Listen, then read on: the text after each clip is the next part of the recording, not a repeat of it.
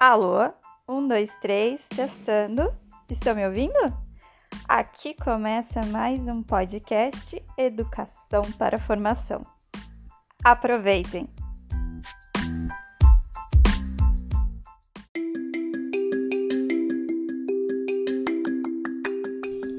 Olá, jovens empreendedores do primeiro ano!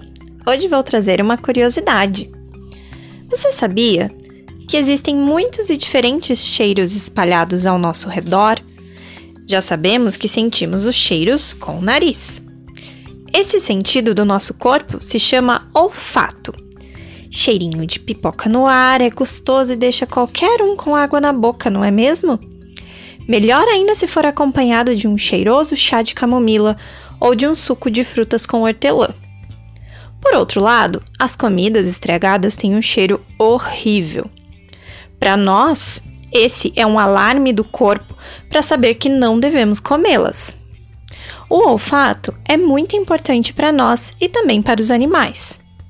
Os animais em geral usam o olfato para saber se outros bichos estão por perto e também para reconhecer pessoas ou outros animais. Você já percebeu que quando dois cachorros se encontram na rua, eles se cheiram? E você sabia que os urubus usam o olfato para saber se o bicho que eles querem comer está com a carne envenenada? Os seres humanos usam perfume para os outros acharem gostoso ficar perto deles. Também usam perfume para deixar os ambientes mais cheirosos, usando ervas aromáticas como a lavanda e o alecrim, entre tantas outras.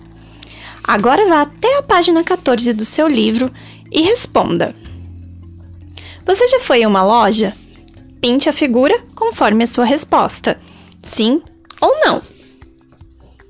Agora, ligue os pontos entre os exemplos de lojas com o tipo de produto que elas vendem. Temos loja de roupa, loja de material escolar e loja de brinquedo. Virando a página, lá na página 16, teremos uma outra atividade.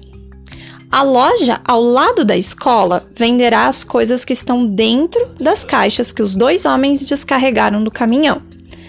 O que você acha que tem dentro das caixas que foram entregues na Casa Amarela?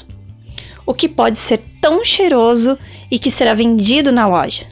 Desenhe no espaço abaixo o que você consegue imaginar.